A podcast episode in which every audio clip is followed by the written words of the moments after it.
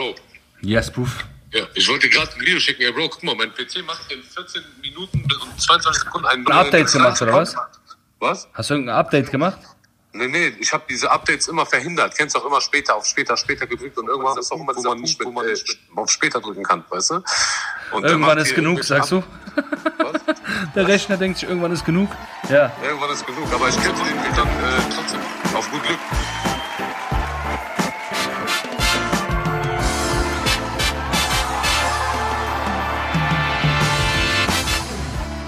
Was soll, was soll, was soll, was soll? Was geht, was geht? Bruder, ich freue mich sehr, dass es endlich geklappt hat. Sio, man kann es ja irgendwann nicht mehr abkaufen, weißt du? Man macht sich, man malt sich die wildesten Bilder im Kopf aus, so während du erzählst, ja, mein Rechner äh, lädt gerade nicht hoch und so, malt man sich dann so Bilder, dann denke ich so, okay, ist der gerade einfach in so einer Pommesbude, wartet noch auf irgendeine Pommes oder ist er mit irgendeiner Chick irgendwo im Saunaclub und erzählt nur Geschichten seit heute Morgen. Das ist mir bewusst, deswegen gehe ich auch schon einen Schritt weiter. Ich mach, will eigentlich auch gar nicht reden, ich schicke immer Screenshots, kennst du? Ich verfilme das immer direkt und meine Nachricht oder beziehungsweise so meine Antworten, die du hörst, äh, die du von mir bekommst auf diese Sache, sind nie ohne Bild- oder Fotomaterial, weißt du? Ja, auf jeden Fall schön, dass es geklappt hat, Bro. Ja, Mann. Ich freue mich wieder äh, hier zu sein im Podcast mit SSEA. Der Podcast heißt Pobbitcast und es ist der Lockdown und das ist die Folge 2. Ja, wir haben viel Feedback bekommen diese Woche auf unseren letzten Podcast. Die Leute freuen sich, dass es wieder losgeht. Die glauben uns aber nicht, dass wir das durchziehen. Aber wir haben gestern nochmal gesprochen, Sio und ich, im Studio, so auf der Rückfahrt, nachts auf Halbschlaf, so ey, wir ziehen es diesmal durch, so. Was heißt, wir haben es letztes Jahr auch durchgezogen, aber wir ziehen es diesmal durch. Das heißt, hier nochmal mit Ansage an alle da draußen, die diesen Podcast feiern. Dieser Podcast, der Porbitcast, wird durchgezogen und er wird einer der geilsten Podcasts der Geschichte. So sieht's aus.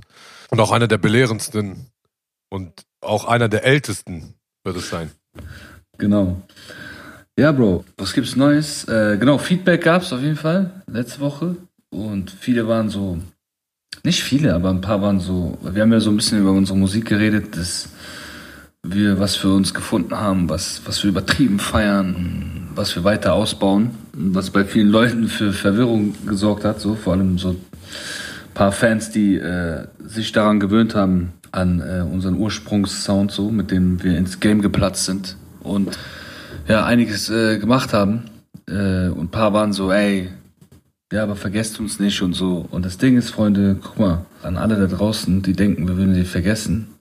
So, es ist nicht so, dass wir nur noch neuen Sound machen, den wir, also diesen neuen Sound, den wir für uns gefunden haben oder auch entwickelt haben schon, sondern es ist alles so. Wir machen das, was halt so kommt, worauf wir Bock haben und äh, da ist natürlich auch sehr viel von dem dabei, was ihr so lieb, liebt und was wir natürlich auch lieben.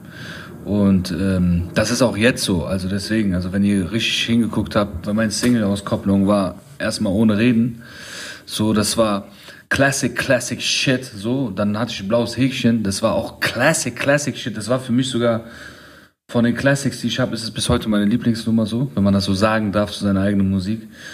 Äh, dazu muss man sagen, wir hassen unsere eigene Musik. Also ist es, also wenn wir Musik machen, viele Künstler, viele Leute denken, ja, Künstler findet immer seine Musik geil, aber so ist es nicht. Man findet die nur vorher geil, aber sobald die Release ist, hat man schon direkt Upturns so. Also Sie und ich ticken auf jeden Fall so. Wir hören auch unsere Musik im Nachhinein eigentlich gar nicht, oder? Hörst du deine Musik, Bruder? Eigentlich nie. Also ich höre die Musik so oft in der Produktion, dass ich danach, also ich kann meine Musik nicht hören. Ich habe aber auch so ein, das ist aber auch so ein subjektives Ding von mir selbst, mir gegenüber, wenn ich so meine Stimme höre oder wenn ich mich so perform höre. Ich kann, mich, ich kann auch keine Konzertvideos von mir sehen, weißt du? Ja.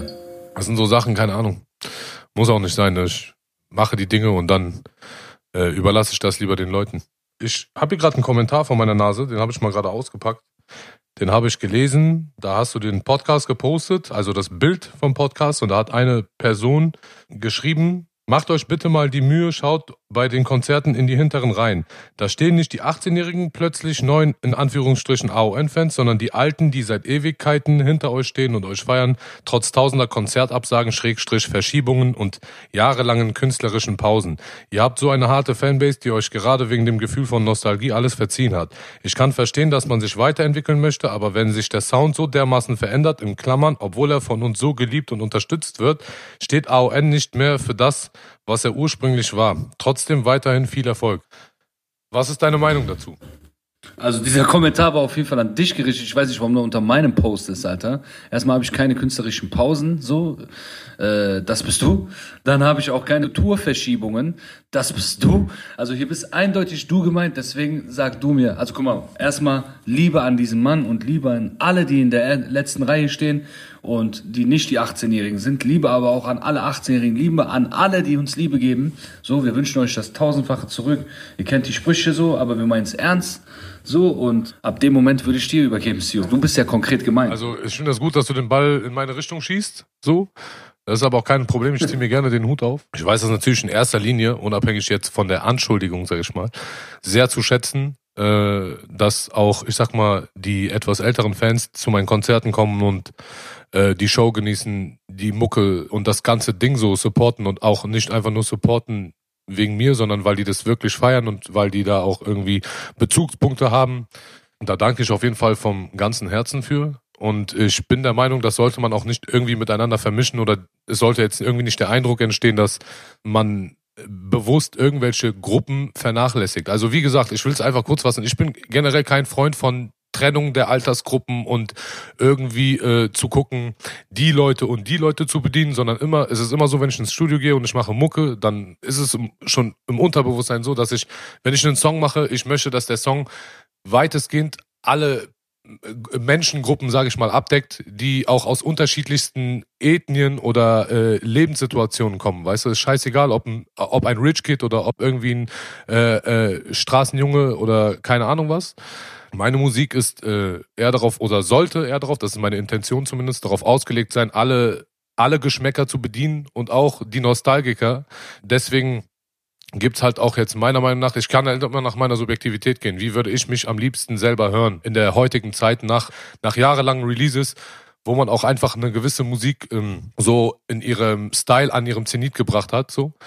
Und wann ist eine Abwechslung cool? Wann kann sich auch mal wieder aus einem äh, Style aus dem Jahre 2016 oder aus dem Jahr 2014 wieder bedient werden und der irgendwie neu verpackt werden? Wie gesagt, das sind alles Prozesse, die im Studio stattfinden, aber generell geht es immer darum, für den aktuellen Zeitpunkt etwas zu machen, was äh, weitestgehend allen gefällt und äh, das ist immer die Intention dahinter. Deswegen ist es so, dass ich das Argument auch emotional nachvollziehen kann, aber rein sachlich gesehen leider dementieren muss an der Stelle. Denn ich bin überzeugt davon, dass die Inhalte und der Kosmos, von dem wir uns äh, bedienen, relativ, äh, ich will jetzt gleich geblieben ist immer so eine, so eine negative Ausdrucksweise, aber ich würde nicht sagen, dass wir uns inhaltlich zum ne-, Negativen verändert haben oder etwas tun, um bewusst zu versuchen, andere Zielgruppen damit zu erreichen. Im Gegenteil, ich finde so Songs wie aus Kacke Flex, der Titel sagt das schon allein, damit tun wir uns doch schon bewusst, wenn wir jetzt rein marketingstrategisch äh, äh an die Sache rangehen, tun wir uns auch schon bewusst, ich sag mal, von äh, Kommerzialität abgrenzen, schon allein mit dem Titel. Die Inhalte, die Texte, da brauchen wir gar nicht drüber zu reden. Also deswegen bin ich sachlich gesehen nicht der Meinung, aber kann diese, kann das natürlich emotional nachvollziehen und würde auch immer sagen, eine gewisse Zeit abzuwarten. Hört euch das Album an, das bald, also das in Zukunft kommt von mir und von Qatar und ich glaube, dass die Erwartungshaltung nicht nur erfüllt wird, sondern übertroffen wird, wie mit jeder anderen Platte zuvor auch. Das ist der Weg, den man halt auch gehen muss. So, das ist meine Meinung. Absolutely, absolutely. Mike. Auf jeden Fall, dazu würde ich noch hinzufügen, was viele Fans verstehen äh, müssen, ist, äh, als wir damals mit unserem Sound kamen, so, das fing so 2.8, 2.9, 2.10 an und das so voll geknallt hat und alle so, ja, die haben ihren eigenen Sound und dies und das knallt und keine Ahnung, das äh, neu, Deutschrap ist normal nicht so und so und das ging ja sehr lange so und keiner, also viele haben dann auch irgendwie diesen Sound gemacht, so ab und zu, aber das war dann wirklich so unser Ding immer. Was viele wissen müssen ist, für uns war das zu der Zeit, also was wir gerade machen, ist das gleiche Gefühl, was wir damals hatten, als wir Mucke gemacht haben. Und zwar, wir haben eine Musik für uns entwickelt, so adaptiert, beeinflusst von allem Möglichen, die so hier nicht am Start war in Deutschland. So, ähm, Deutschland hatte so, Deutschrap hatte zu der Zeit so äh, bestimmte Beats, deswegen auch immer diese Glockenbeats-Lines von äh, Sio so, die gingen immer irgendwie so mit Glocken, komischen Synthes und immer so böse und so, böse Synthes, wow, und so, ne? Und ähm, schlechte Drums und so, für unsere Verhältnisse war nicht schlecht so. Hat natürlich seinen Sinn und Zweck gemacht in Deutschland, so alles cool. Und wir kamen dann halt so mit High-Quality-Drums und so New York geflippte Drums, so Compton geflippte Synthes, äh, Orient geflippte äh, Samples und so alles Mögliche so aus unseren Einflüssen, was uns so beeinflusst hat, äh, hatte in unserem in unserer äh, Kindheit und Jugend haben wir so da reingepackt und es war auf jeden Fall was Neues, was sehr viele auch nicht gecheckt haben. Äh, viele, viele haben es gefühlt so auf, das ist ein cooler Sound, aber ähm, viele haben es nicht so richtig angenommen, annehmen können oder die Szene hat es nicht so richtig annehmen können von vornherein, also direkt am Anfang, weil das war einfach nicht das, was alle gemacht haben oder das, was man so erwartet hat. Das war nicht gängig, das war nicht common. Und dieses Gefühl, was wir hatten, wir sind so Typen, wir feiern das dann erst recht. Also wenn wir merken, ey, so die etablierte Szene oder die etablierten Fans, so, oder die Fans, die mit der etablierten Szene vertraut sind, feiern das nicht, dann kriegen wir so einen Turn. Dann ist so geil, wir machen es genau richtig so.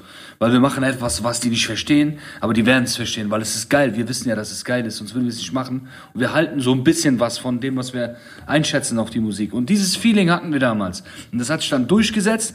Und die Day One Fans, die jetzt da sind, ihr da draußen, die da seid, so, ihr seid die, die mit uns diese Reise gegangen sind. Und jetzt machen wir das wieder. So, es ist über zehn Jahre später, es ist eine ganze Generation später und ähm, wir haben wieder was für uns gefunden, wo wir merken, vom Sound her ist es einfach, hat das nichts mit dem zu tun, was hier gerade abgeht. Und für uns persönlich ist das künstlerisch eine Entwicklung, die wir brauchen. Als Künstler brauchst du das, sonst, sonst wirst du verrückt so. Und ähm, jetzt gibt es wieder viele Leute, die daraus sagen, nee, nee, ich verstehe, was ist das und so.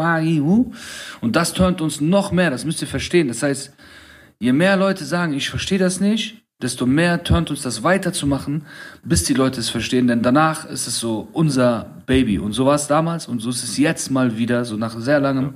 dafür möchte ich die Fans von unseren Fans, äh, die es nicht verstehen, ein bisschen sensibilisieren. So was gerade hier eigentlich passiert. So. Genau das passiert wieder. Und wir werden es mit Freude durchziehen und viele Fans von uns, also der größte Teil unserer Fans feiert es ja uns voll dahinter so, aber die paar, die es noch nicht verstehen, wir geben euch Zeit, Freunde. Mit der Zeit wird es kommen und danach, wenn live wieder abgeht, ja, Habibi, wenn live wieder abgeht, mit diesen Tracks, die wir gerade machen, mit äh, aus Kacke Flex, mit Follow Me auf der Bühne, auf den Festivals, Freunde, zieht euch warm an, es wird zu wild und wir freuen uns mit euch allen da draußen komplett durchzudrehen. Das wird ekelhaft. So Gott will. Mal sehen, wie das weitergeht hier mit äh, Corona. Und äh, wenn es gut geht, dann äh, sehen wir uns auf jeden Fall auf der einen oder anderen Bühne. So. Genau, das ist so mein Nachtrag. Dem kann ich nur anknüpfen und würde auch an der Stelle mal fragen, wie ist denn deine Einschätzung diesen Sommer? Durch die Impfstoffe, die jetzt alle zugelassen wurden, sind, äh, dass wir zur Normalisierung eines Alltags zurückkehren, sage ich mal. Ja, es hängt ja sehr viel davon ab, vor allem auch bei uns, was Live und so angeht, und aber auch Videoproduktion und viele andere Sachen, auch Travel und das Ganze. Und das Ding ist, dass die Impfungen haben begonnen, so. Ich habe für jemanden aus meiner Familie, der ähm, auch pflegebedürftig ist, äh, das jetzt auch beantragt. Also es geht gar nicht so schnell tatsächlich. Ich hoffe, aber wahrscheinlich liegt das auch an den Feiertagen. Weil die sind ja als erstes dran, Ältere und Pflegebedürftige und ähm, Kranke. Und ähm, ich habe von unserem Kontakt, unserem Freund, der, unserem Doktorfreund, der hier im Corona-Ausschuss sitzt oder sowas in Köln, die Info bekommen, dass selbst wenn, also nicht selbst wenn, jetzt hat es angefangen mit den Impfungen, und äh, alte, kranke und äh, Bedürftige, Pflegebedürftige sind jetzt erstmal dran. Und das würde circa ein Jahr dauern. Und dann wären erst, äh, ja, nicht alte, nicht Pflegebedürftige und nicht Kranke dran. Also sprich, noch wir, wir sind ja noch gesund so und, ähm, äh, und halt so der, der normale, gesunde Teil der äh, Bevölkerung, sag ich mal, so, oder der junge Teil. Das heißt, es würde bei uns erst nächstes Jahr anfangen. Also 2022 mit den Impfungen. So ungefähr hat er das geschätzt. Ich weiß nicht, ob das eine verlässliche Aussage ist. Ich habe keine Ahnung. Aber ähm, das sagt ja schon, also wenn das so ist, dann äh, sagt das ja schon viel darüber aus oder man kann dann ungefähr einschätzen, wohin diese Reise noch geht. Also was jetzt Live-Konzerte und so weiter angeht. Ne? Das hört sich ja. so an. Also ich weiß es nicht, man weiß ja nicht, was abgeht. Dann kommt noch dieses Ding irgendwie mit, ähm, es kommen mutierte Viren und keine Ahnung, ich weiß gar nicht, ob die Impfung dann noch greift, I don't know, so. Ähm, aber ey, warte mal, jetzt wo wir von den Impfungen reden. Weißt du, die ganze Welt sucht diese Impfung, ne? So vor paar Monaten noch so alle reden, wer kriegt die Impfung, bla bla.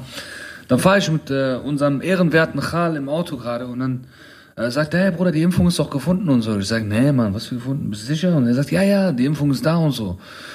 So ein Kro hier aus Köln hat es gemacht und so. Ich sage, was laberst du, Alter? Hör auf, Alter. Red von Sachen, von, von denen du Ahnung hast. Lass mal diese Geschichten, Bruder. Was für Kro Er sagt, Bruder, doch. Ich google, Bruder.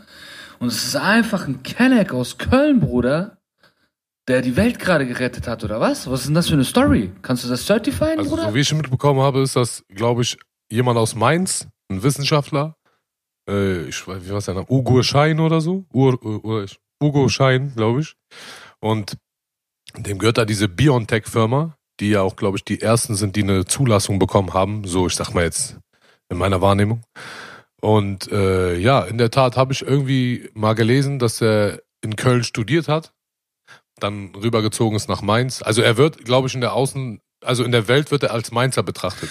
Ich bin hier auf seinem Wikipedia-Antrag von dem Homeboy. Schein zog im Alter von vier Jahren mit seiner Mutter aus der Türkei zu seinem Vater, der in den Kölner Fortwerken arbeitete. Ah, okay, krass. Und äh, absolvierte sein Abi auf, der, auf dem Erich-Kästner-Gymnasium in Köln-Nil. Bruder, es ist einfach ein Kölner Kro, Bruder. Kölsche Jung. Richtig, richtig Fortwerke, diese Film, Bruder. Also kurz zur Info.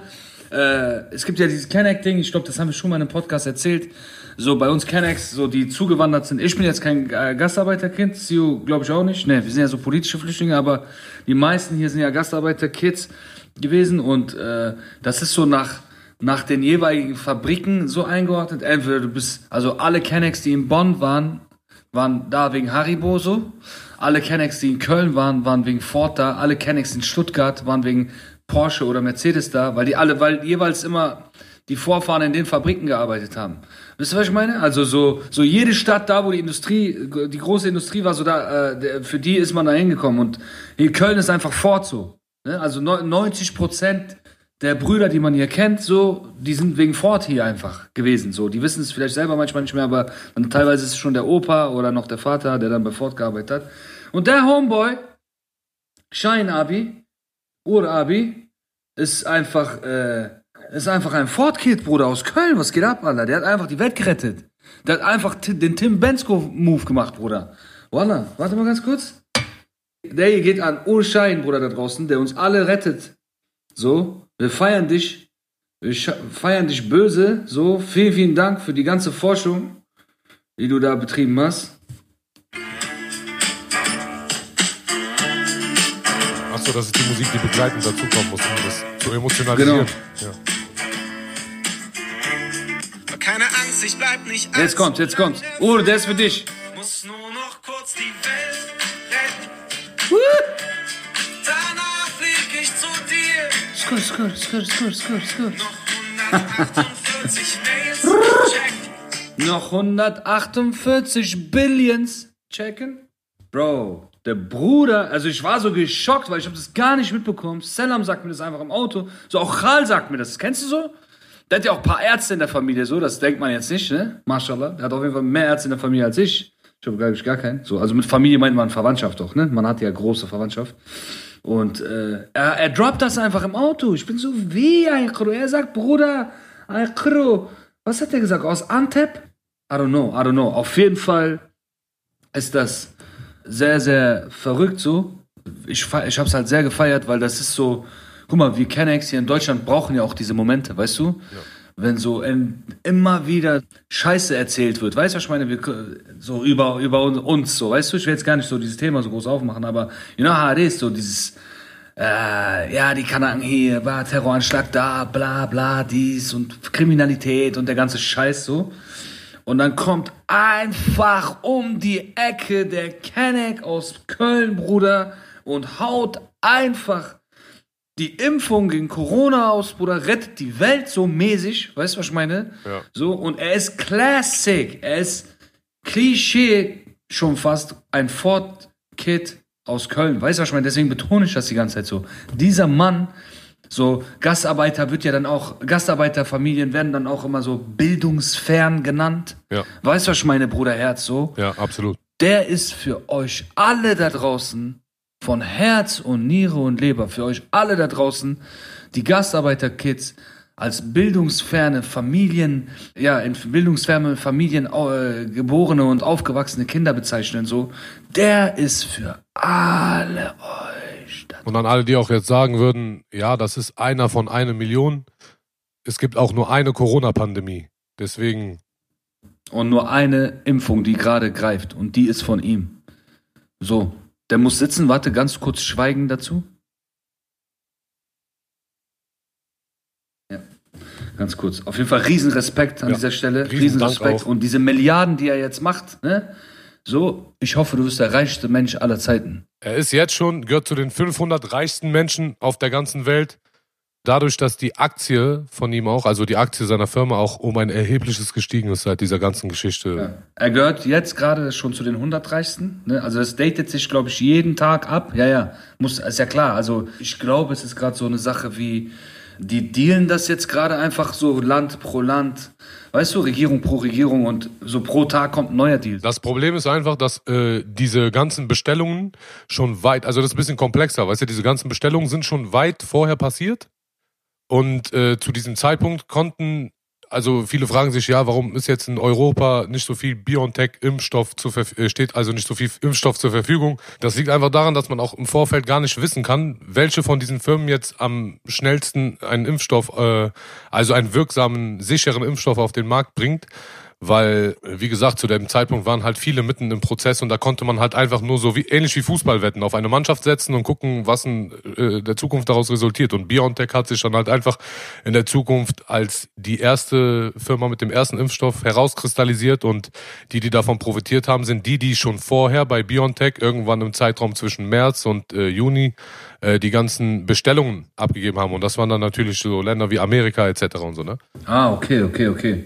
Und, aber es ist wahrscheinlich noch nicht alles durchgedealt, oder? Nein, also ich glaube, dass sowieso ein, äh, ein Impfstoff von einer Firma gar nicht ausreichen wird, um die ganze äh, Pandemie zu bändigen, sondern ich glaube, dass erstmal sowieso jedes Land angewiesen ist auf verschiedene Impfstoffe, allein wegen der Anzahl der Impfstoffe und äh, auch die verschiedenen Herangehensweisen oder Wirkungsweisen der Impfstoffe. Es gibt ja einmal diesen mRNA-Impfstoff von Ugo Schein, der ja auf ein ganz anderes Prinzip basiert wie ein konventioneller Impfstoff, ein äh, Vektorimpfstoff. Weißt du? So ein, einer so wie eine Grippeimpfung halt jetzt, äh, wie man den aus der Vergangenheit kennt. Das ist im Übrigen auch der erste Impfstoff, der in der Technologie, äh, die ja schon seit 20 Jahren irgendwie erforscht wird, die auch irgendwie sehr krass sein soll, äh, aber ohne jetzt so medizinischen Talk jetzt irgendwie hier zu machen, ähm, ist das so da, der erste Impfstoff, der auf dieser Technologie basiert und äh, das ist halt auch nochmal so diese Innovation und das Krasse an der Geschichte, beziehungsweise wo wir auch in Zukunft äh, gucken werden, ob das auch ähm, hoffentlich nicht natürlich, ne, also irgendwelche Folgeschäden von sich trägt oder so, ne? Ja, Bro, also verstehe, verstehe, ja. Also kurz nochmal zu seinem Para. So, er, er wird jetzt gerade auf 5,2 Milliarden geschätzt, gehört zu den 100 Reichsten. Ich glaube einfach, das datet sich daily ab so. Und äh, der wird wahrscheinlich, also das wird wahrscheinlich, keine Ahnung, exponentiell steigen. Und in einem Jahr sieht das nochmal ganz anders aus. So. Auf jeden Fall gönne ich es ihm von Herz. Ich glaube, wir alle gönnen ihm das, weil er uns unseren Arsch rettet gerade so. Ja. Und äh, nochmal noch mal Shoutout. Ich gebe ihm jetzt auf jeden Fall einen fetten Post so äh, auf meiner Seite, Bruder. Weil das ist einfach, er ist, he's the man. Weißt du, was ich meine so, Bruder? Er ist einfach da, Bruder. Lass mal T-Shirts produzieren in unserem Merch-Store, wo wir sein Gesicht schwarz-weiß einfach in der Mitte auf der Brust Ja. Und dann so, "N- not in my house. Genau. So, no, oder so. Ich nehme dich auseinander. Irgendwie sowas, Bruder. Ja, Bruder, auf jeden Fall ähm, geile Story mit dem. So, geiles Thema. Feier ich. Hat uns Kennex auf jeden Fall ähm, bisschen den Rücken gestärkt. Wird zwar zu wenig kommuniziert, so, aber sollte man machen, weil das andere wird ja immer sehr viel kommuniziert, so, also das Negative. Deswegen sollte man das Positive auch mindestens genauso oft ko kommunizieren, so, finde ich. Für die Balance.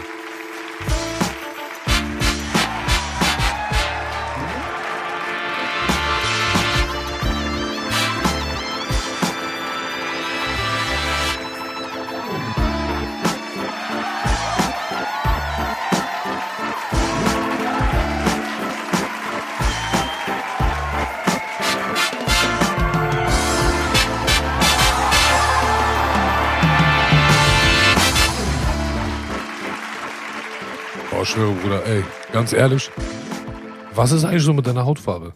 Also, ich dir, ich habe so letztens in den Spiegel geguckt ich, und so, dann habe ich so die Wand angeschaut und dann habe ich irgendwie gar keinen Unterschied mehr gesehen, weißt du? Und dann habe ich mir gedacht, ey, ich brauche irgendwie ganz, ganz dringend eine Sonnenbank.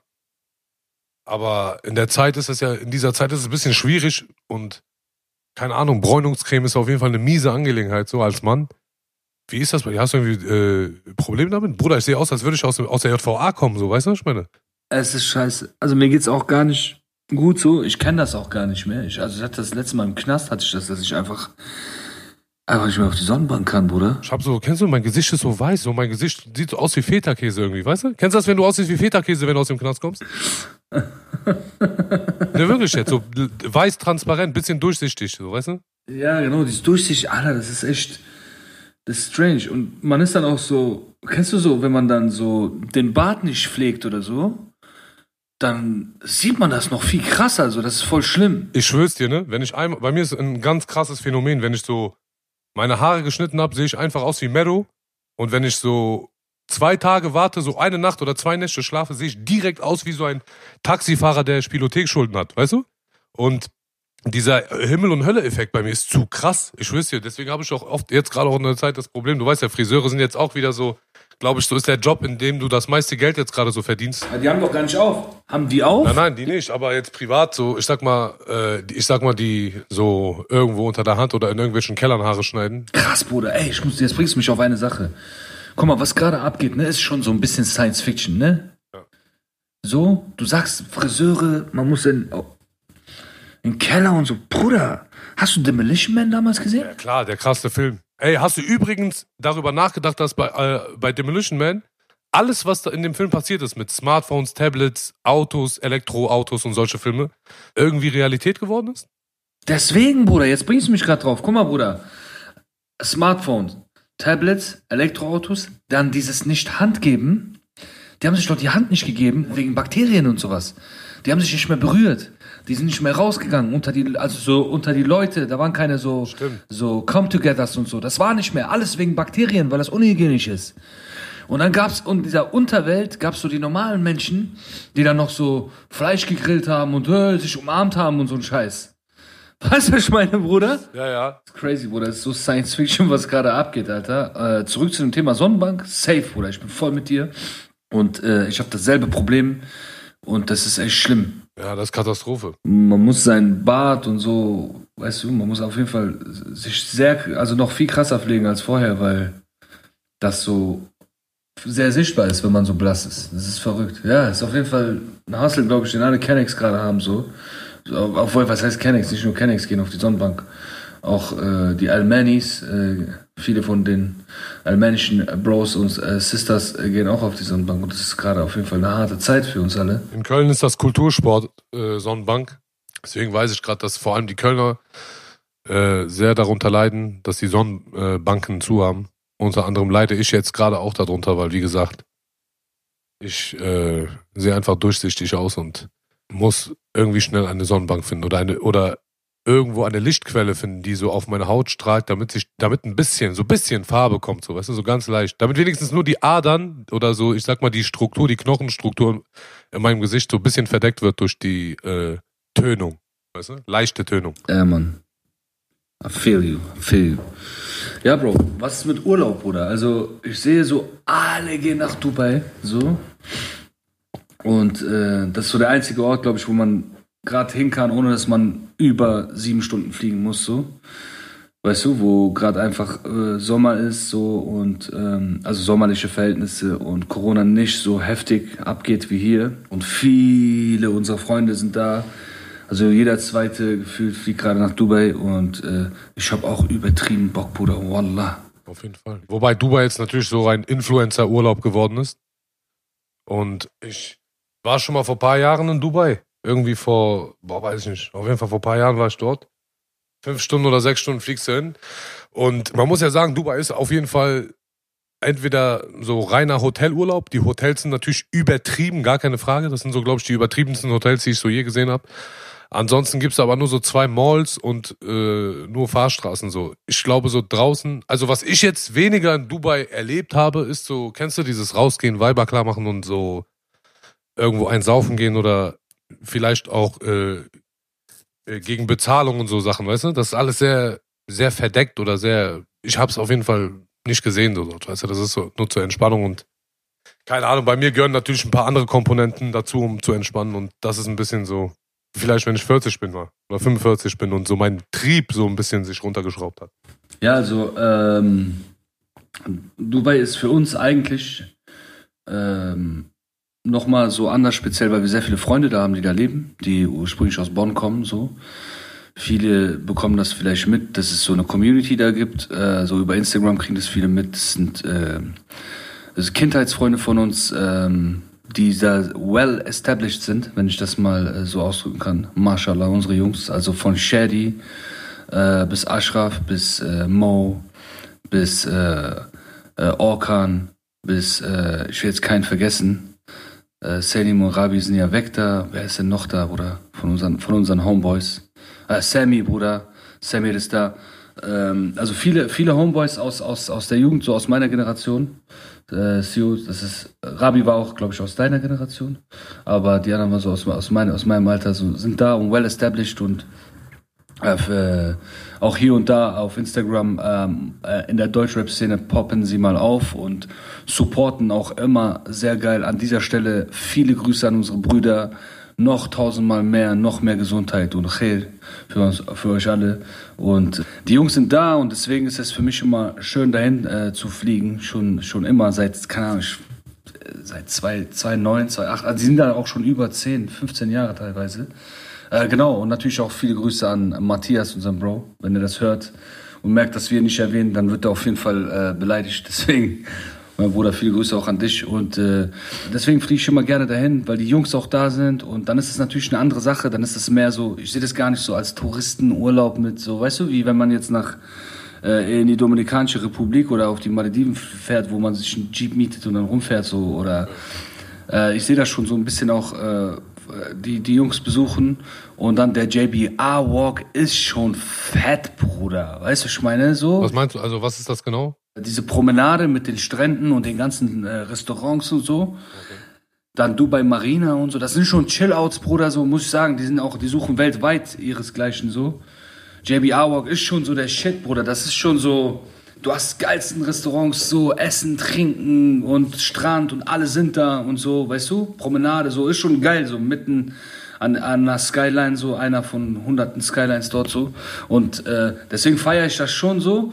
Äh, und dieses Hotelding ist halt, du hast recht, es sind so diese Hotelurlaub, also Hotelurlaub dort kann man schon machen, aber das ist halt auch. Äh, die haben die Hotels so gebaut. Die sind so krass. Das sind die krassesten Hotelanlagen, die ich in meinem Leben gesehen habe. Genau, dass du auch alles da haben kannst.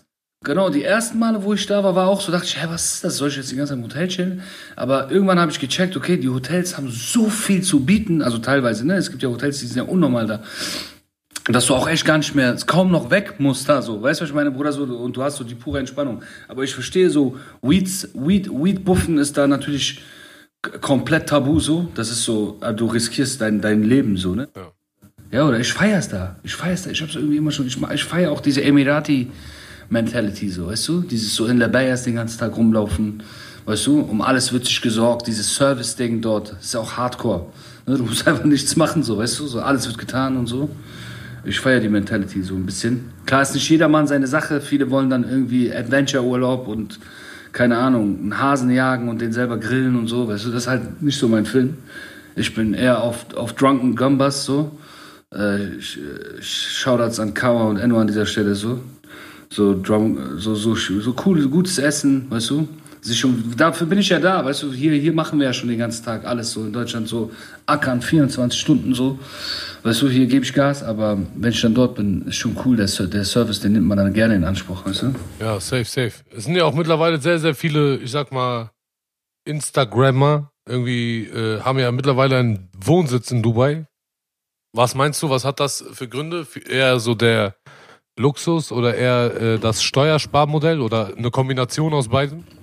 Ich glaube, es ist eine Kombination aus beiden. Also Lux, äh, Steuer Oasen oder Länder, wo du steuerlich irgendwie entspannter leben kannst als Influencer. Gibt es, glaube ich, mehrere, auch in der Nähe, aber Dubai bringt dann noch den Lifestyle mit so.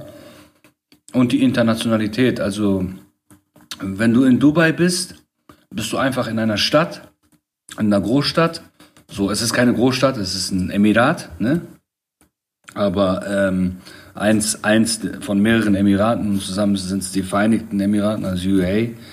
UAE, aber dort bist du dann an einer Großstadt sozusagen, auf die die ganze Welt ein Auge hat. Das heißt, äh, große Leute oder Influencer aus, China, aus, aus, aus, aus Asien, China, Thailand, Australien, Japan, aber auch große Influencer aus Brasilien, aus äh, Kolumbien, aus Amerika, aber auch Sänger, Rapper, Popstars, Schauspieler, alle gehen in diese Stadt sozusagen, weißt du, regelmäßig.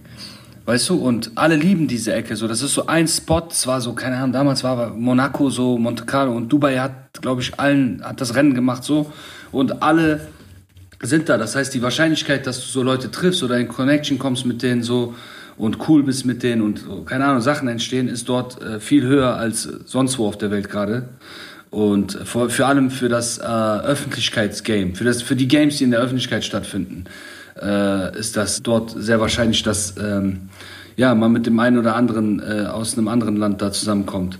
Und äh, zum Beispiel unsere Homeboys, jetzt zum Beispiel Mo äh, und äh, die Jungs, die sind halt auch dort mit allen, weißt, die sind schon die Adresse für viele Leute aus Amerika von von French Montana bis äh, keine Ahnung, alle möglichen Acts so, Nicki Minaj oder äh, ähm, Maluma, egal wer so, die, die rufen dann einfach unsere Jungs dort an, wenn die da hinkommen, weil die sich dann auch um alles für die kümmern, so, die sorgen dafür, dass alles gesortet ist, so, weißt du, und ähm, das ist, glaube ich, auch einer der Gründe, warum viele Influencer da hingehen. Gibt es noch irgendwelche anderen Orte, jetzt mal außer, außerhalb von Dubai, wo man äh, beschwerdefrei in den Urlaub gehen kann? Ich glaube, weniger, oder? Thailand?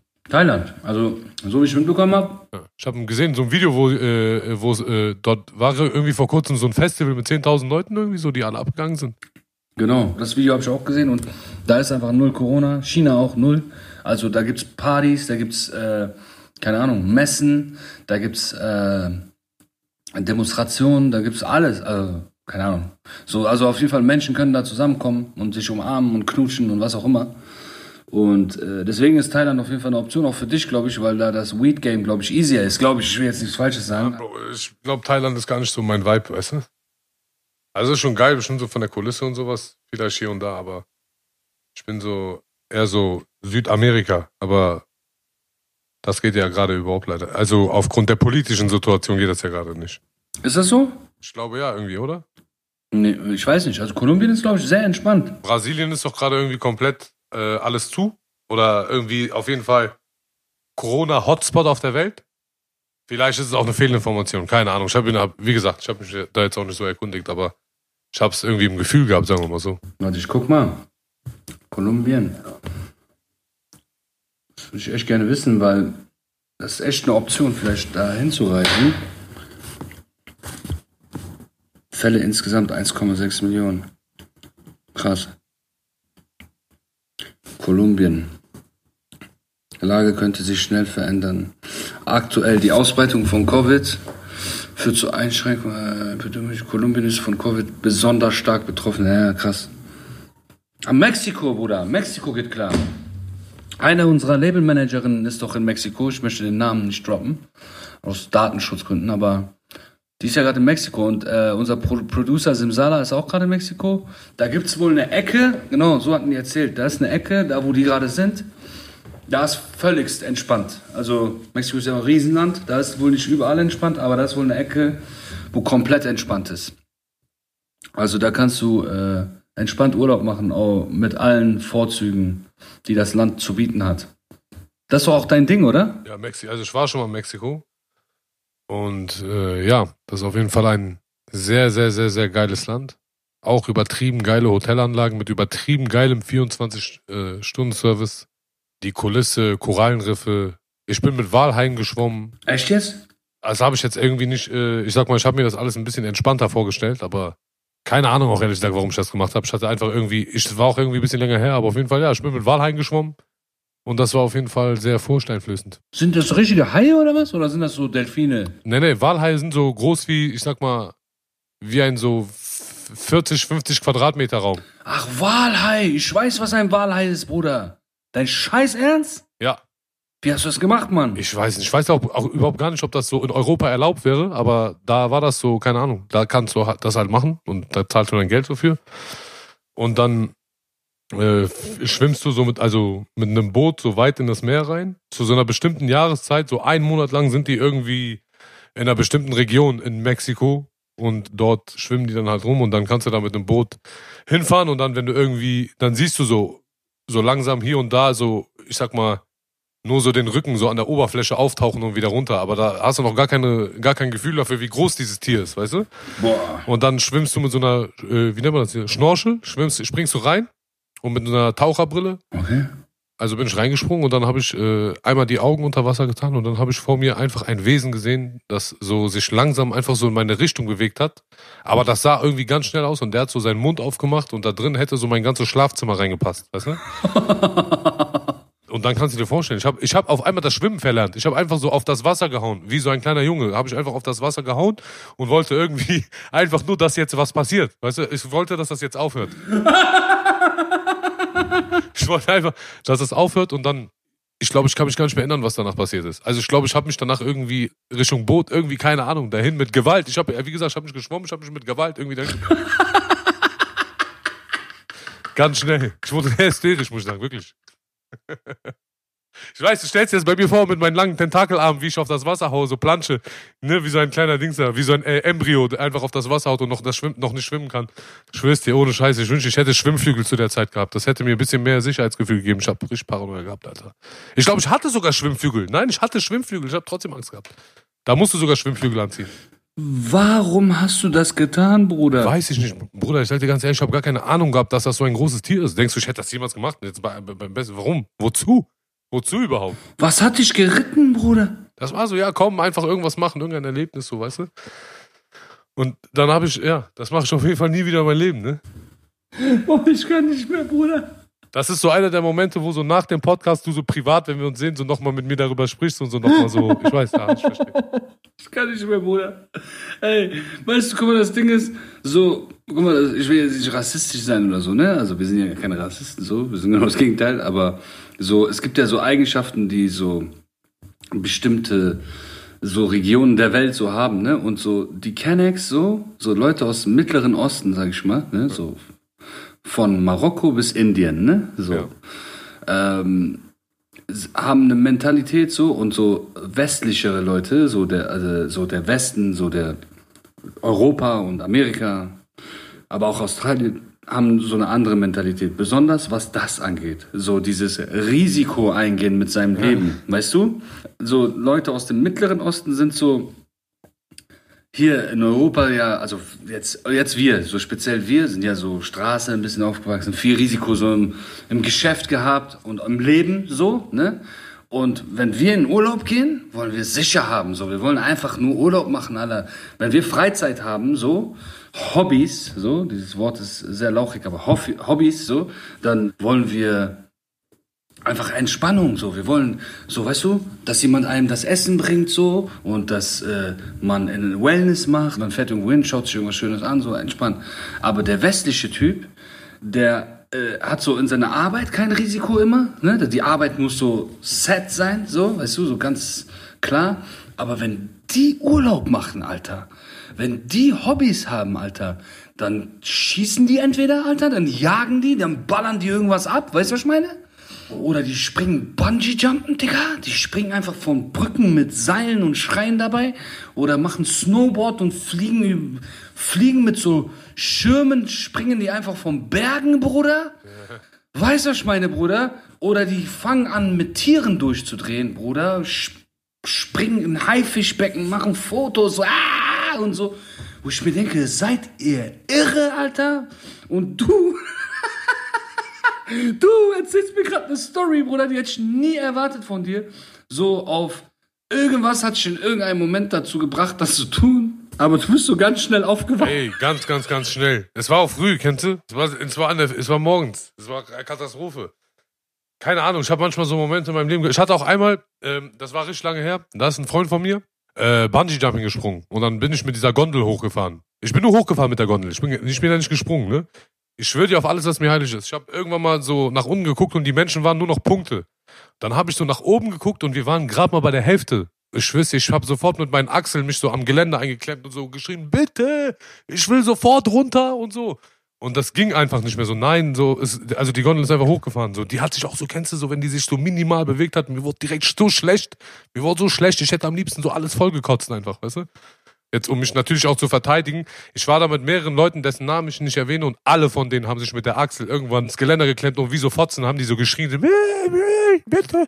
Und dann ist der Kollege von uns so, das war auch immer so derjenige, der so seine Angst und so, der hat das immer so versteckt, aber ich weiß, er hatte Todesparanoia. Ich wusste, der hat sich in seine Hose gekackt, vielleicht hat er sich echt gekackt in die Hose in dem Moment, aber der hat einfach so, ist einfach komplett mucksmäuschenstill da runtergesprungen und keine Ahnung, was in ihm vorging. Auf jeden Fall, das war auch ein Moment, wo ich sage, das mache ich nie wieder in meinem Leben. Ich fahre nie wieder mit dieser Gondel hoch. Unterschätzt das nicht, Freunde. Das ist auf jeden Fall schlimmer wie das Runterspringen. Ja, ganz ehrlich. Ich hatte genau denselben Moment, Bruder, den gleichen Moment vor 15 Jahren oder so. Da war auch Rizan und so dabei. Das Mabef, ne, der Bruder von äh, Shams, Ja. der ist ja auch auf so Filmen, Bruder. Der wollte das unbedingt mal machen, weißt du? Und dann dachte ich auch, komm, ich fahr einfach mit und so auf dieser Gondel Pützins Markt in Bonn, Alter. Oh mein Gott, dann ist das so ab 10, 5 Meter, Bruder, oder so, wo das hochging. Boah, ich bin nicht klar. Ich dachte, was habe ich getan, ich Idiot? Ich so, ey, ey, zu dem Typen, der mitgefahren ist von, von Pützins Markt, weißt du? Ich so, ey, kannst du bitte kurz stoppen und so? Der sagt, nee, das geht nicht mehr, ich kann das nicht kontrollieren. Ich so, ey, wie, Mann, bleib mal stehen und so. Und dann ging das so immer höher. Boah, Bruder. Das geht nicht mehr. Ich kann das nicht mehr kontrollieren. Das ist der schlimmste Satz. Kennst du das? Das war in Beul. Ich habe einfach so Brüserberg gesehen. Von da oben, weißt du? Ich habe einfach so in mein Zimmer reingucken können, was so 10 Kilometer entfernt war. Bruder, ich habe mich hingelegt. Ich bin in die Mitte gegangen und ich habe mich auf den Boden so gelegt, so wie, man, wie wenn man betet, weißt du? Ich habe mich so einfach zugemacht. Ich habe so, ich wollte meinen Kopf in den Boden stecken. Original, so. Äh, mein Instinkt hat das mit mir gemacht. Ich weiß nicht warum. Ich habe mich so zu so einer Kugel gemacht und mich so festgemacht und meinen Kopf so zu und habe einfach so meine Arme um mein Gesicht gelegt. Und das habe ich gemacht, bis wir unten waren. Und als wir oben waren und ich das gemacht und als wir ganz oben angekommen sind und der gesprungen ist, ne? Boah, das hat so gewackelt, das Ding, Bruder. Oh mein Gott! Und ich habe einfach mein, ich habe mich aber nicht bewegt. Ich habe einfach meine Augen wie, voila, wie so, wie so ein Erdmännchen oder so, weißt du? Und die Wichser haben das aufgenommen. Ich weiß noch, damals gab es keine Smartphones. Und Rezan, Alter, der eh die ganze Zeit Sachen auspackt von damals, der hat das bestimmt noch. Die haben das mit irgendeinem Handy, haben das aufgenommen, Bruder. Und sich totgelacht. Der Resan ist die Datenbank. Er ist das, er ist das, das Brüserberger Stadtarchiv, ist der. Original, Alter. Boah, das ist das Schlimmste, was es gibt, auf diesen Dingern mit. Deswegen dieses ganze extrem, extrem Sport und mit Tieren tauchen und so. Ja, auch vom Zehner springen und solche Sachen. Weißt du, was ich meine? Das verstehe ich gar nicht. Wenn du vom Zehner springst, auch wenn du ganz gerade wie so eine Kerze bist und einfach runterspringst, deine Füße, die tun weh. Ja, ja. Das ist auch ganz schlimm. Da habe ich mich auch zweimal als Kind so blamiert, bin wieder runtergegangen.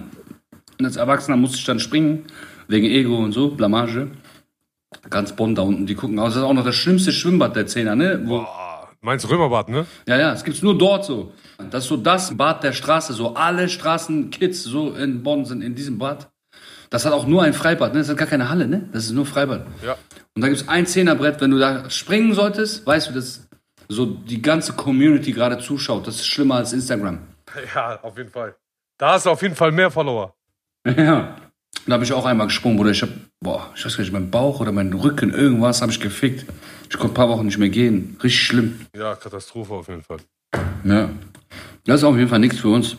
Nee, nee, wir waren immer so eher die entspannteren mit äh, äh, Sitzheizung, BMW 7er und so, ich weiß. Aber Bruder, wie gesagt, wir, uns unser, wir haben unser Risiko im Alltag, im Leben, in der Mentalität, weißt du, in der Arbeit. Aber nicht, wenn ich chillen will. Nein, überhaupt nicht. Überhaupt nicht. Ich habe auch diesen Nervenkitzelfilm gar nicht, weißt du? Ich verstehe den überhaupt gar nicht. Also, ich habe den vielleicht in anderen Sachen, aber nicht in so in diesen Sachen, in so in so runterspringen von der Klippe und solche Sachen, weißt du, was das für Film, Alter? Genau, genau.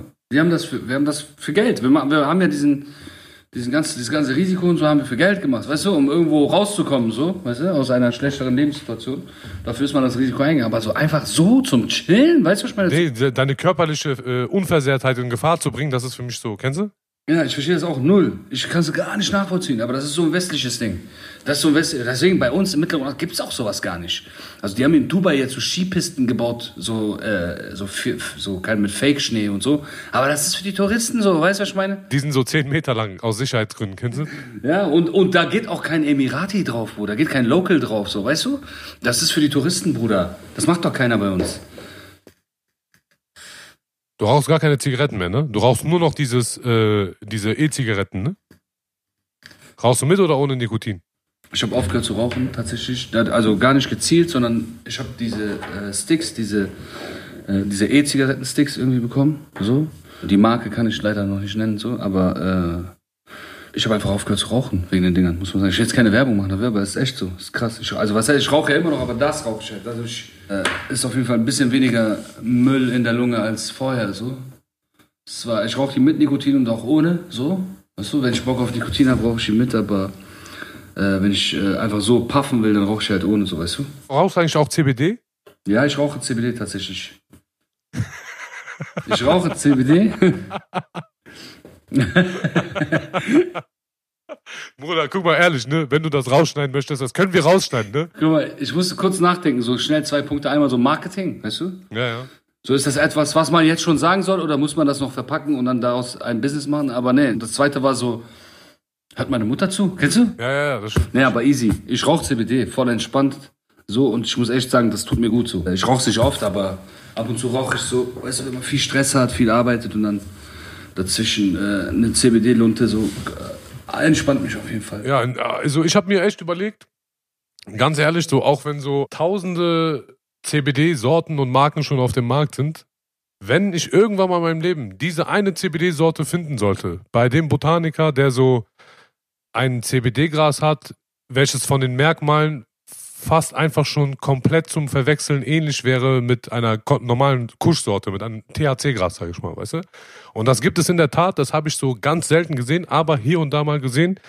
Und wenn ich so etwas mal sehen sollte, dann werde ich auf jeden Fall ein CBD-Gras und zwar auch nur eine einzige Sorte und diese eine Sorte auf den Markt bringen. Bruder, wenn du das machst, guck mal, viele machen das ja und so, ne? alles gut so, aber Bruder, es gibt keinen, ich glaube, da sind wir uns alle einig in Deutschland, es gibt keinen, den ich da so sehr vertrauen würde, dass es dann gute Qualität ist, dass ich weiß, dass es daher kommt, wo dann auch erzählt wird, dass es daher kommt und dass das, also ich, es gibt einfach ganz kurz und knapp gesagt, es gibt keinen, der dafür so stehen kann wie du.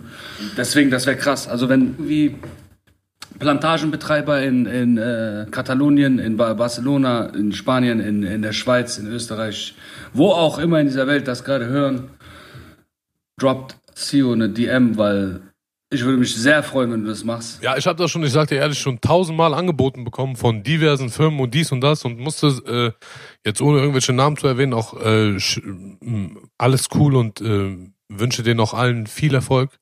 Aber bisher halt immer nur dieses, ich weiß nicht, ob man so offen einfach drüber sprechen kann hier so, aber ich sag mal einfach dunkles, äh, sehr drisches Material immer bekommen, so, weißt du, als Probe, um zu gucken, ja oder nein. Deswegen habe ich irgendwann einfach die Finger davon gelassen, weil, wie gesagt, also bei CBD wäre so wirklich so der finanzielle Aspekt zwar ein Aspekt, aber eher so der Nebenaspekt und, und der Hauptfokus müsste eher, also würde für mich eher darin liegen, dass das Material einfach ultra baba sein soll, also unverwechselbar krass sein soll. Wie gesagt, unverwechselbar optisch, sowohl auch großtechnisch vom THC-Gras. Und das gibt es in der Tat. Das habe ich gesehen mit meinen eigenen Augen. Ich konnte es einfach nicht glauben. Es war zwar wirklich so, dieser Moment ist so vielleicht nur ein oder zweimal in meinem ganzen Leben passiert, aber ich habe wirklich in der Tat eins bis zweimal ein CBD-Gras gesehen, wo ich gesagt hätte, wenn du das dem äh, Straßendealer verkauft hättest, ein Kilo davon, der hätte dir das auf jeden Fall äh, abgekauft und solange er auch nicht ein Joint geraucht hätte, also solange er nicht selber davon ein Joint geraucht hätte, hätte er sich auch niemals beschwert. Ja, also das habe ich echt in der Tat gesehen. Und wenn mir sowas, wie gesagt, in die, äh, irgendwie in die Quere kommt, dann wird es auch das erste CO-CBD-Gras geben, das dem Namen, der vor dem CBD steht, äh, auch würdig ist. Geil. Darauf freuen wir uns. Darauf freue ich mich wirklich. Also wenn das passiert, ich hoffe, dass du diese Sorte findest. Du wirst sie finden. Ja. Und äh, ja, dass das dann auf den Markt kommt, das wäre ja geil. Das wäre sehr, sehr geil. Ja, Mann. Wie gesagt, das ist so, es gibt wenige Produkte, für die, weißt du, du so krass, irgendwie, was so krass, was so krass passt zu dir wie äh, CBD. Ja, Mann. Das sehe ich ja, auch geil, so. Geil, Äh, Es ist echt eine krasse Story. So, die kann ich leider nicht erzählen. Und es ist so ekelhaft, wenn man sagt, es gibt eine krasse Story, die kann ich erzählen. Aber wo erzählst du das überhaupt? Ori- Original. Ist, aber, aber es ist, aber in der Sache ist es, glaube ich, sogar würdig, es äh, äh, äh, so allein zu erzählen, dass es eine gibt. Ja. Also, es ist vielleicht die krasseste Story, die ich je gehört habe in Deutschrap. So. Man hat ja so wirklich das letzte Jahr schon krasse, sind ja krasse Sachen passiert, so, ne? Das letzte Jahr, die letzten zwei Jahre. So in Deutschrap, die es so auch nicht gab, ne? So irgendwie, was für Leute auf einmal was für Bluffs sind oder was für Bluffs auf einmal was für krasse Leute sind, so alles Mögliche, ne? So. Ja. Aber diese Story, Alter. Ich bin vom Hocker gefallen, ne? Ich meine das ernst. Die wird jetzt die Tage rauskommen, damit haben wir auch nichts zu tun. Ich habe es einfach nur beiläufig mitbekommen. Es wird diese Woche rauskommen, so. Also ich kann einfach nur sagen, ey, besorgt euch Popcorn für diese Woche, so. Das ist verrückt. Also ich kann es gar nicht werten, es ist einfach nur crazy. Ja, so. absolut. Es, Also, dass ich das nochmal, dass ich das erleben darf, ist überhaupt echt, das ist der Wahnsinn. ja, äh, wir können so viel verraten, es hat mit einem Rapper zu tun und sowas wie die Wahrheit über diesen Rapper. Ne? So, nur so ein Klischeesatz. Aber das ist also. Ja, also, also, also, also, also, also, also, also. Nee. Wirklich, das ist sick. Ey, sorry, ich bin die ganze Zeit am Essen. Es tut mir echt leid, wenn es dem einen oder anderen dann auf diesen Sack geht. Aber ich bin ja voll auf diesem Obstteller-Trip jetzt, weißt du? Weißt du, wir haben ja jetzt, Auf, Vita, auf Vitamine und, äh, und Folsäure.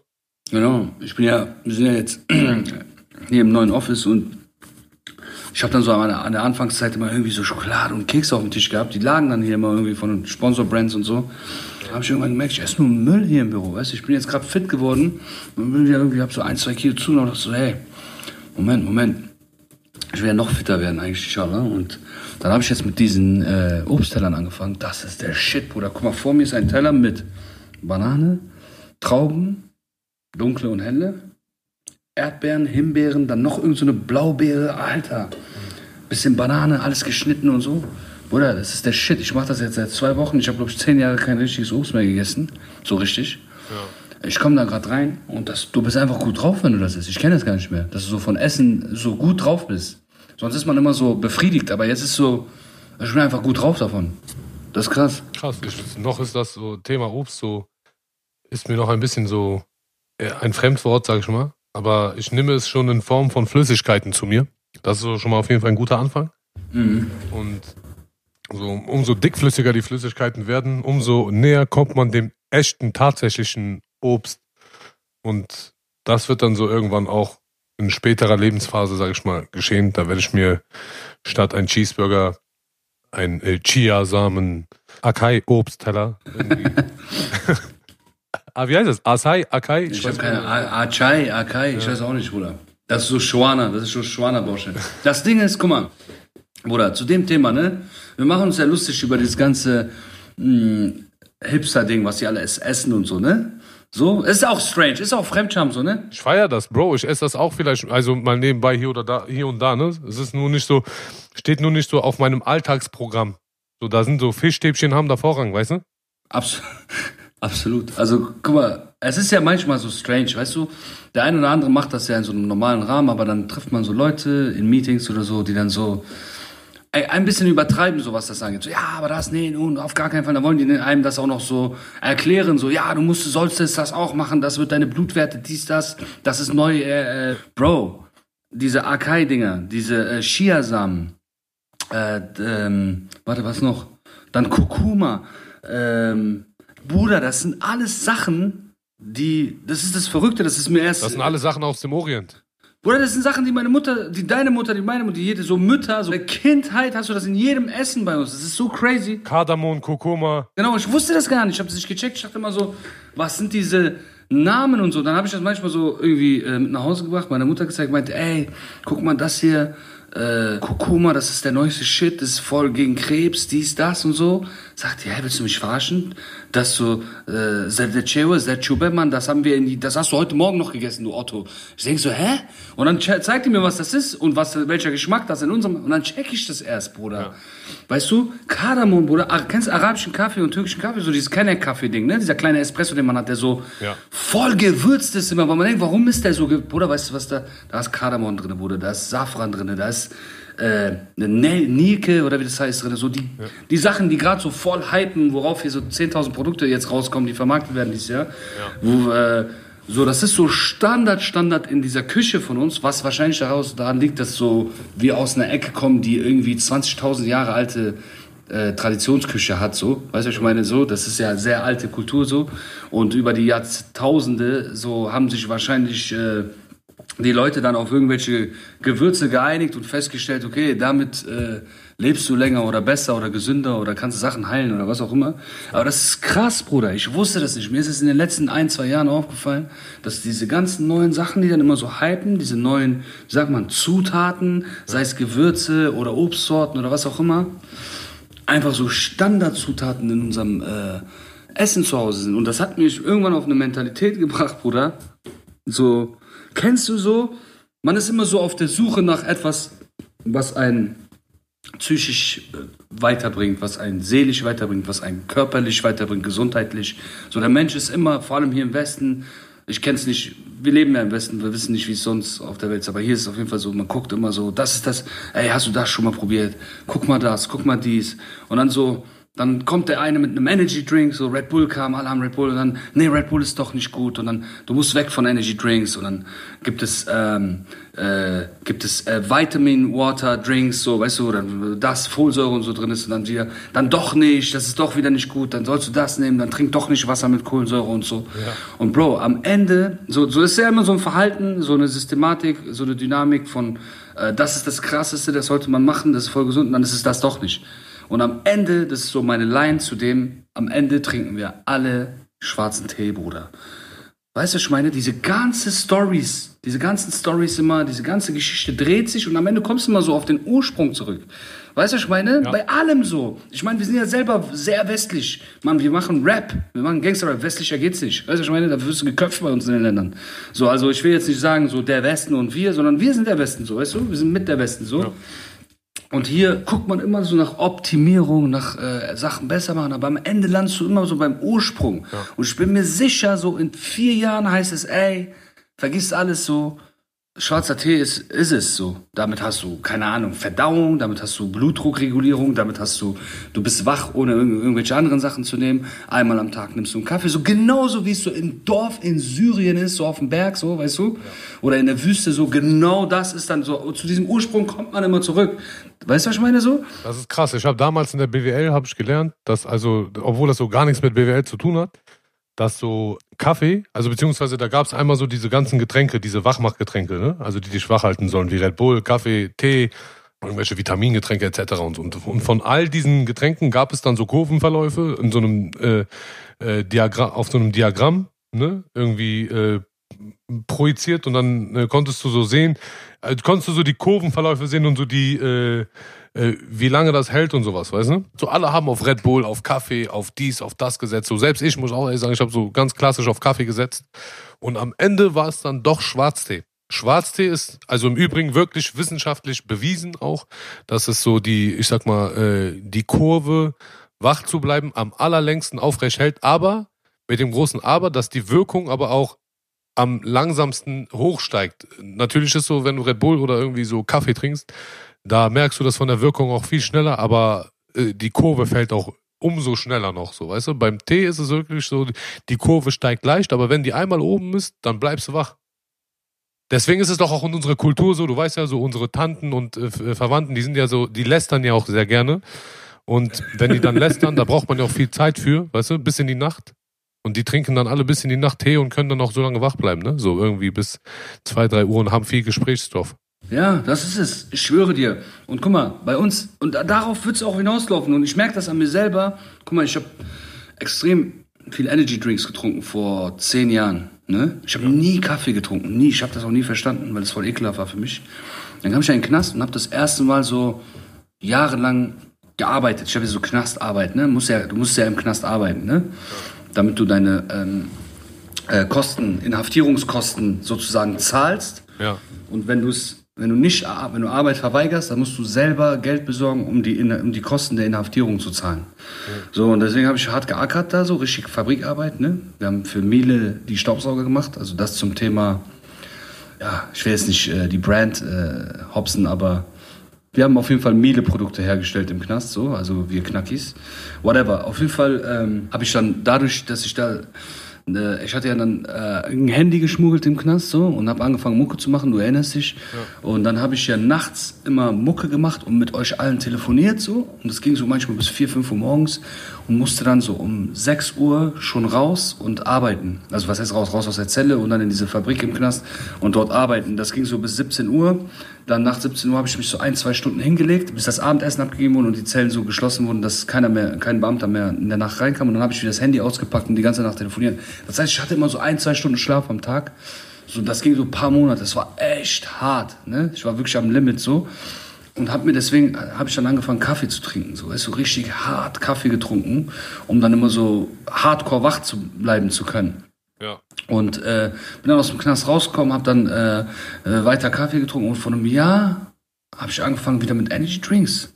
Hardcore. Bis ich so vor kurzem so ein Erlebnis hatte, wo ich gemerkt habe, boah, so dieses Herzrasen, nicht auf Herzrasen, sondern wirklich, es war schlimm. Es war schlimm, ne? Also ich hatte auch sechs Liter getrunken an dem Tag, ne? also bis in die Nacht sechs Liter Energy Drinks. Boah.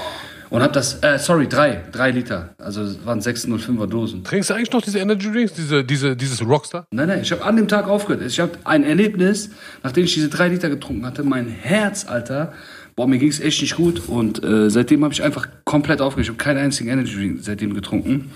Und bitte auch die Leute draußen vorsichtig zu sein. Ich will jetzt nicht sagen, trink kein Energy, jeder soll machen, was er will so. Und, äh, aber man muss auf jeden Fall echt vorsichtig. Ich wusste nicht, man hört das ja immer, ne? Aber das war echt krass. Und Seitdem trinke ich wieder ein Käffchen ab und zu. Ne? Aber ich merke selbst, wie ich selbst den Drang habe, das Ding zu machen, was ich so von meinen Eltern kannte, als ich klein war. Dieses, das ist nämlich das Ding, was du gerade sagst mit schwarzem Tee. Das, da musst du so einen Pegel halten. Du musst das viel trinken und dann musst du den halten. Du musst immer wieder den Tee trinken, aber dann bist du einfach die ganze Zeit wach. Also so fit, aber nicht so auf Drogen wach, sondern so auf normal, auf korrekt, weißt du? Ja. Und äh, du weißt auch, bei uns gibt es diese Summerwares, ne? Diese äh, Tee-Dinger, also diese ja. Tee. So, das sieht aus wie so ein, keine Ahnung, wie so ein Goldschmuck-Ding, so, keine Ahnung, es ist so groß, manchmal aus Edelstahl, Silber oder Gold. Und das ist extra dafür da, dass du den ganzen Tag, dass der Tee immer aktuell bleibt. So, immer aktuell gekocht, in einem guten Zubereitungszustand, weißt du? Und dass du dir den immer so geben kannst in den kleinen Tassen. Deswegen auch die kleinen Tassen. Damit du den immer sippst. Auch der Tee selbst, ne? Der Tee selbst war nie so Teebeutel, so industrieller Teebeutel, sondern es war immer so dieses grobe, einfach so, also der Inhalt von diesen Teebeuteln, weißt du? Der, der Tee selbst, äh, auch sogar so grobere Blätter, würde ich jetzt mal sagen. Einfach so rein in den Tee, weißt du, rein in das Wasser. Genau, rein in das Wasser. Und dann hast du halt den ganzen Tag dieses, dieses Tee-Ding dran. Das heißt, du kannst so gefühlt jede 15 Minuten machst du dir einen kleinen Tee in diesen kleinen Gläsern, so, weißt du, der dann auch schnell weg ist und nicht in diesen großen Gläsern, wie man das hier im Westen seit neuestem macht. Ich glaube, in England, wo viel Teekultur ist, war das auch nicht so, dass du so riesen Gläser hast. Das macht gar keinen Sinn. Du hast dann so einen halben Liter Tee drin, der voll heiß ist, so. Diese kleinen Gläser sind so, die sind heiß, aber irgendwie ist das mit diesen kleinen Gläsern so, dass das so schnell abkühlt durch dieses Glas, dass du es dann auch schnell trinken kannst. Ja. Und dann bist du auf dem Modus. Und ich bin, ich glaube, ich werde das jetzt echt mal probieren, so echt zu schwarzen Tee zurückzugehen, weil äh, das gefühlt irgendwie ja, die Lösung sein könnte, weißt du? Genau, und äh, also um fit, um fit zu sein, ohne jetzt irgendwie Energy Drinks trinken zu müssen und so, ja. wenn man viel arbeitet. Nicht jeder braucht das, aber ich arbeite halt viel und dann, und ich muss halt immer auch, ich versuche auch immer so fit zu sein, dass ich gut performe, so, weißt du? Und das ist so, diese, dieses Prinzip, was du auch ja, was du jetzt auch erklärt hast mit dem schwarzen Tee und mit diesem, dass man immer zurückkommt zum Ursprung, sehe ich halt auf alles bezogen, weißt du? Ich sehe das so auf, äh, guck mal, so in den 90ern, wo wir aufgewachsen sind, war das so, dass ähm, es war so Trend, dass man, also es war uncool, große Familien zu haben, es war uncool, dass Frauen Kinder kriegen, Frauen sollten nur noch Bosse sein und äh, oder nur noch arbeiten und keine Kinder kriegen. Es war cool, wenn ja, wenn das so war irgendwie. Und ich war auch in dem Film, ne? Ja. Und dann war es immer so dieses, ey, du musst alles in Sicherheit äh, haben, du musst komplett ausgesorgt sein, bevor du Kinder kriegst oder daran denkst, Kinder zu kriegen. So, du musst sehr stabil im Leben stehen. Ne? So ist man ja aufgewachsen, so weißt du. Ja. Und äh, das hat halt dafür gesorgt, dass sehr viele Leute einfach keine Kinder mehr bekommen haben äh, oder sehr spät an sowas gedacht haben, inklusive mir. So, ich war auch voll in dem Film so. Bis ich dann irgendwie gemerkt habe, dass die Jungs und Mädels aus unserem Viertel, die halt auf diese Meinung geschissen haben und äh, irgendwie mit 15, 16, 17 oder 18, 19, 20, was auch immer, aber auf jeden Fall früher, als wir Kinder bekommen haben. Und was sehr uncool war, irgendwie in den 90er war so ein komischer Vibe. So, keine Ahnung, wo das herkam, aber es war so sehr uncool. Ja, ja. Es war so sehr, äh, ja, das sind Primitive, das sind Assis, so, hä, die haben schon Kinder und so, weißt du? Ja. Aber die Leute haben jetzt, äh, das sind Leute aus meinem Alter gewesen, die haben jetzt, ähm, deren Kinder sind so, keine Ahnung, 22, 23, so. Und teilweise, der eine ist Arzt geworden, der andere ist Pilot, so. Der, nicht jeder ist jetzt was krass geworden, aber die sind ja. so voll im Leben, supporten hardcore ihre Familie. Ja. Sorry, der eine, äh, der Arzt geworden ist jetzt nicht 23, nicht, dass die Leute sagen, wie ist er mit 23 Arzt geworden, aber so, es sind auch ein paar Ältere dabei, die dann, deren Eltern dann auch was älter als ich waren. Aber so der Kinder, diese Nachkommen, der, der Leute so aus unserem Viertel, die man so ein bisschen ausgelacht hat, ja. sind so voll die Leute. Der eine ist äh, voll Pianist geworden, Alter, so. Ich, ich, ich folge dem auch so. Weißt du, die sind so alle äh, was geworden und supporten ihre Eltern, die Kindheitsfreunde von uns, war jetzt schon so krass. Und die Eltern sind teilweise integriert in deren neues Business oder deren Beruf und so. Weißt du, so voll schön, das zu sehen, weißt du? Ja, krass. Und ich denke mir so krass, die hatten nichts so, die waren mit, die haben, erst mit 16 hat er ein Kind bekommen, das war nicht geplant und, aber der hat sich abtreiben lassen und so, die, die Frau natürlich auch nicht, also die beiden so, weißt du, und haben das einfach durchgezogen und haben jetzt so voll die schöne große Familie, haben so fünf, sechs Kinder bekommen oder nur zwei, drei, was auch immer und haben so voll, da, da ist eine riesen Sache draus geworden, drumherum. Ganz anderes Ding, so, weißt du, wo man nur von der Seite dann hinguckt und denkt, krass, ja. so, was war jetzt eigentlich die richtige, äh, der richtige Weg, so, weißt du? Ja. Diese Frage stelle ich mir dann, weißt du? Und jetzt mittlerweile ist es so, es ist ja so der Trend in Deutschland wieder äh, mit Kinderkriegen, so, dass, glaube ich, viele das gecheckt haben, so, und viele fühlen so, ey, warum haben wir das jetzt gemacht? So, weißt du, warum haben wir jetzt einfach versucht keine, warum haben wir gewartet, bis wir sicher im Leben stehen? Und wie definiert man sicher im Leben stehen? Das ist ja auch noch eine Sache so, weißt ja. du? Ähm, es gibt Leute, die machen Millionen Umsatz, aber die sagen, die stehen immer noch nicht sicher im Leben, weil das Geschäft nicht hundertprozentig garantiert ist. Aber welches Geschäft oder welcher Beruf ist garantiert? Gott hat uns jetzt noch mal gezeigt, so Corona ist gekommen, so. Ja. Weißt du, gar nichts ist garantiert, so nichts ist garantiert. Und dann fragst du dich, okay, jetzt habe ich 15 Jahre ähm, Studium, Ausbildung und noch eine Ausbildung und äh, noch Master und alles gemacht, damit ich äh, anfange zu arbeiten. Alles cool so, das, den Weg sind wir, haben wir auch versucht zu gehen, so, mhm. weißt du, und ähm, äh, ist auch der äh, beste so Weg, der, der sich immer bietet, so die beste Option so. Und äh, dann fangen wir an zu arbeiten, um dann sicher im Leben zu stehen, um endlich daran denken zu dürfen, Kinder zu bekommen. Und dann kommt Corona und in dem Business, in dem du gerade bist, als Licht- und Veranstaltungstechniker, kannst du erstmal gar nicht mehr arbeiten. Ja. Was jetzt so, weißt du? Ja. Dann hättest du eigentlich auch schon vor 15 Jahren Kinder kriegen können, so, weißt du? Fuck it. Also ich will jetzt nur sagen, so, selbst da, so, also in diesem Gesamtding, sei es Essen, also die Essenskultur, ja. sei es äh, Familienplanung, sei es, äh, guck mal, sei es diese Siesta, die die in Spanien machen und in, in äh, orientalischen Ländern, weißt du, dieses Mittagsschlafding, ja. weißt du, was jetzt so in den modernsten Firmen kommt das jetzt auf einmal so, ja, wir wollen, dass unsere Mitarbeiter wegen Gesundheitsmanagement sollen die mittags kurz powernappen. Powernappen. Daher, damit die, damit die fitter sind und so. Ja, hä? Das ist doch seit 100.000 Jahren so was. Weißt du, ich meine, so, warum habt ihr es dann überhaupt geändert? Ja. So, weil das irgendwann auch uncool war. So, das haben dann so die Südländer nur gemacht, weißt du. Und jetzt ja. ist das dann doch wieder. Alle machen es so, weißt du. Und alles, es, es geht nicht, alle machen es, aber es, führt wieder dahin. Und ich merke selber, so, wenn ich mittags irgendwie, das kann ich auch jedem empfehlen, der viel arbeitet, einfach so ganz kurz um 13, 14 Uhr nur dich 20 Minuten hinlegst Bro, du stehst auf, der Stress, den du von morgens bis dahin hattest, ist einfach weg, so. Du bist so, dein Gehirn kann voll performen und du kannst noch mal bis nachts richtig Gas geben, so, weißt du? Und wenn ich das nicht mache, bin ich halt voll früher raus, so, weißt du? Ich, ich kenne dich ja auch eh schon seit, seit, seit ich ein Jugendlicher bin, so, du hast ja immer so eine unsichtbare Portable Akkuladestation irgendwie äh, mit immer dabei und bist überall so mal, wenn du mal so, äh, mal kurz, ich sag mal, den Akku aufladen musst, dann gehst du mal irgendwo, wie gesagt, setzt du dich auf die unsichtbare Ladestation und dann lädst du mal kurz 20 Minuten auf. So, das machst du siebenmal oder fünf bis sieben Mal am Tag. so kennt man den Liemprater. Ja, also tatsächlich mache ich so Sachen wie, ich habe Meetings so, ganz viele, so ab morgens manchmal. Ja. Und dann wird mir das zu viel. Ich merke so, ey, das waren so viele Gespräche, so viele Themen, so viele neue Sachen und so. Und dann ist so 13 Uhr und dann äh, sage ich dem PA, äh, wenn jemand fragt, wo ich bin, sag keine Ahnung, dann schließe ich meine Tür einfach ab vom Büro und lege mich auf die Couch Ja. und penne einfach so 20 Minuten. Und die Leute sind manchmal schon im Warteraum, weißt du? Ja. Und ich lasse sie einfach warten, fuck it, weil das ist auch besser fürs Meeting dann, weißt du? Ja. Penn 20 Minuten, steh auf, tausend Leute klopfen auch an der Tür, so, hey, Jiva, bist du da drin? Hey, ja. Und äh, ich antworte einfach, ich penne einfach so. Und dann mache ich die Tür wieder auf nach 20 Minuten und sage dem PA, bring die rein. Und dann, und dann ist so anders, weißt du, so, als ist frisch aufgestanden, so ausgeschlafen. So, und äh, das war immer so, aber jetzt mittlerweile ähm, habe ich äh, allen gesagt, sie sollen die Termine so legen, dass ich echt mittags pennen kann. Wie so ein alter Mann, der das so in seinem Tagesplan haben will. Weißt du, was ich meine? Ja. Das ist halt auch so eine Sache. Da muss ich halt dem Westen dann die Props geben. Da kommen wir, die so Guerilla arbeiten, so, so immer Guerilla-Marketing, Guerilla-Labelarbeit, Guerilla, so alles so Hip-Hop, ne? Je größer es wird, desto mehr bist du gezwungen, es professioneller zu machen, sonst geht die Nummer nicht mehr auf. Ja. Weißt du?